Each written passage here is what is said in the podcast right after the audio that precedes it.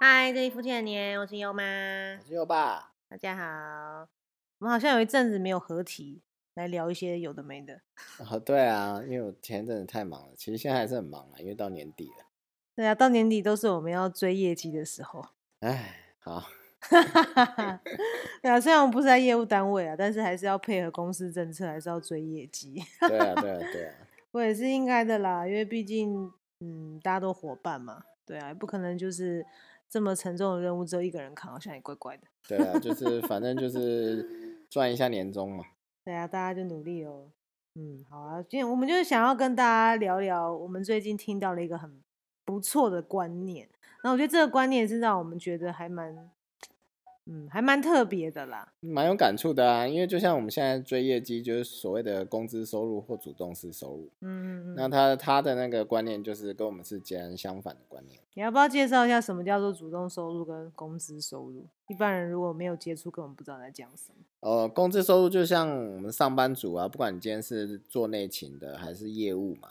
那你在公司当中，然后你做就是展现你的价值，获得你的报酬，这种叫工资收入嘛？就是一般的工作范畴。对，那主动式收入的话，就比如说，呃，除了像上班族这种叫主动式收入，那或者是说啊，你会呃做饼干啊，或者是你会做网拍，反正就是你要花你的时间体力去做一些主动性的动作，然后产生的收入就叫主动。收入，嗯，就是主要是靠劳力啦，对，或者是时间去换取你的报酬的这种方式，对，嗯，就是所谓的主动收入、工资收入，对，这也是一般人大大概大部分人都会拥有的一个收入的那个方式，就是百分之九十五的人的收入模式来源就是这样子的方式，嗯，包括我们现在目前主要的收入来源是属于所谓的主动收入嘛，对，投资也算啊，对啊，但是还没有。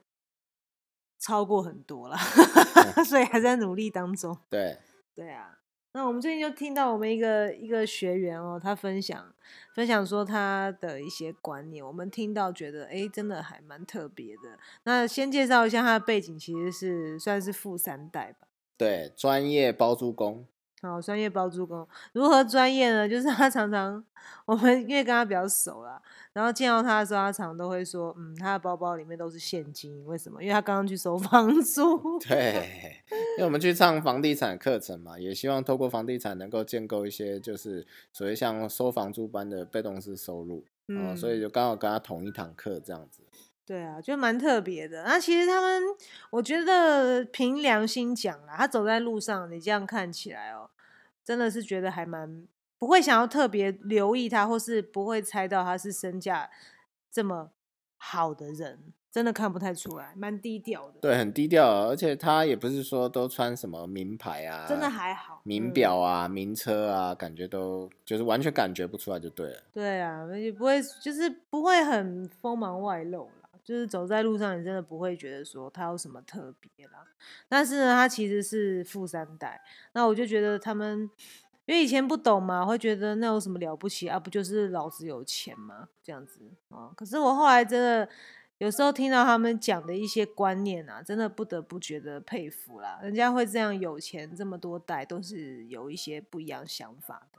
对啊。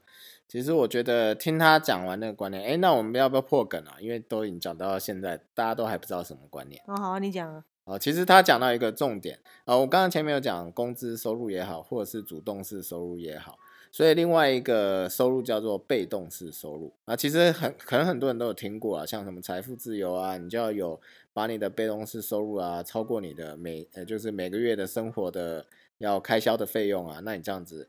当你的这个被动式收入大于你的生活开销的时候，那你就自由了，你就不用为了工作而赚钱啊。那就就常常在讲这个概念，但是他讲到一个重点哈，这个是真的是突破盲场，因为从来没听过这种观念，原来这就是有钱人跟一般人想的不一样的地方。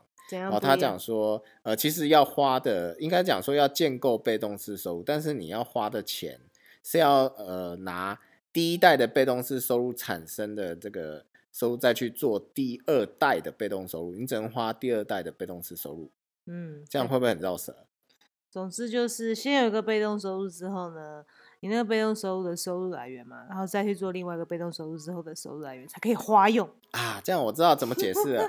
好，就是我知道了。好，就是呃，我们就是努力上班嘛，然后我们存了一笔钱，然后去买了一只鸡，应嗯，该要两只鸡啦，一只鸡不会不会生蛋。对，买了两只鸡，然后有一只母鸡下了一个蛋，对不嗯？对？然后这个蛋你再把它养大，然后它又会再就又会有再下一个蛋，但是你只能吃那个孙子的蛋。嗯，哦，你就只能靠孙子的蛋来过活，就是这种概念啊。为什么？因为他讲这个观念是非常重要的，原因是嗯因为那个呃，你这样才不会把你的本金给吃掉。对，这个蛮重要的。对，所以你的本金会不断的累积，然后去从事更多被动式收入的一个建立，然后再产生更多第二代的被动式收入。那这个就是所谓的用钱养钱嘛。对，钱母赚钱母用钱赚钱，哦，这样，所以我听到这个观念，我觉得哇，真的是从来没有听过。所以其实我觉得啦，以前我们在看这些富，不管富二代、富三代也好啦，我们都在想着啊，不就是有一个有钱的老爸，所以有资产啊累积起来。其实我发现，其实他们传承的并不是资产，而是头皮底下的那个财商知识。对啊，不全然是真的钱啦，因为如果没有这个财商知识哦，不会去管理的话哦，再多钱其实一下就花完了。真的，因为他有举例啊，他为了让我们理解到底差异在哪里哦，他讲说他有认识一个就是蛮红的做网红拍卖之类的，然后大概一年啊营收啊三四千万跑不掉，嗯，可是呢，他一年这样子忙忙碌碌哦，最后能够存下来的银行存款就一百万而已嗯，啊、为什么？因为他其他钱都拿去花掉了。对啊，就是开销也大嘛。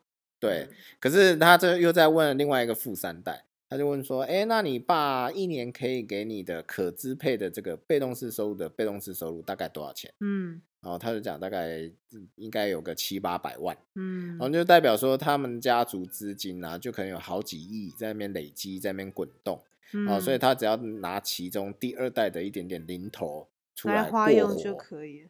对，所以说其实他这样子举这两个例子啊，就让让我非常明白啊，其实我们呃应该讲说这个观念啊，一一般学校不会教，对同事也不跟你讲，老板也不一定知道。对，对，但是其实这可以是让我们不用为了那个生活汲汲营营很重要的一个观点。对啊，这也是我跟优爸的目标啦。哦，就是希望有一天可以生活的比较惬意、悠闲自在一点。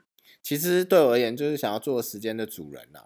哦，你在什么时间点想要做什么事就做什么事，而不用呃被绑在公司啊，一定要加班啊，然后赶报表啊等等这些事情。对啊，所以大家就一起努力喽。那我觉得有这样子理财的财商头脑真的是很重要，对比你有一个富爸爸，我觉得还要重要。对啊，所以其实有钱，我看他们最常投资的并不是什么金融商品，而是他们自己的脑袋。嗯，对他们永远都在充实自己脑袋，看看市场上有没有什么新的机会啊。因为如果今天有一个新的机会摆在你眼前，可是他们没有充实自己的脑袋，他们没办法觉察这是一个好机会，其实也赚不到那个钱。真的真的蛮可惜的对，哦。就像我们以前曾经错过像什么无名小站，转到那个什啊么，那是现在是什么？现在是是部落格嘛，皮克邦，现在是那个 blog 嘛。对啊，或者是比特币啊，其实早在二零一零年我就听过了。对啊，可那时候就没下手，对不对？对啊，都想说这是不是诈骗？那时候如果真的下手的话，又用在对的地方，现在应该很不一样。真的有有一颗到现在已经，呃，最近的最新价格一颗是一万五千美金呢，大概四十五万台币耶，对啊，所以真的脑袋是蛮重要的。真的。嗯，所以嗯，我们大家都要好好的充实自己的脑袋。对啊，可以想一下自己有什么方式建立自己的主动式收入跟被动式收入的一些方法跟管道，还有工具。如果你还年轻，应该大部分都蛮年轻的啦，真的要花一点时间去思考这个部分。对，然后再就是额外的啦，就是他讲的这个观点也让我想到，就是呃，比如以我而言，那我的主动式收入也有可能是别人的被动式收入，嗯，好，这叫做合作。对对，因为现在的社会一定不是靠单打独斗，要靠团体合作。好，那这样一个团体当中，每个人贡献他自己所长，然后互相创造价值，那就可以为自己跟为他人，呃，就是赚取更多的一个时间也好，或是财富也。没错没错。那我们就分享给大家喽。那喜欢的话，也可以听听我们其他的节目，发了我们。那我们下次再见喽，拜拜，拜拜。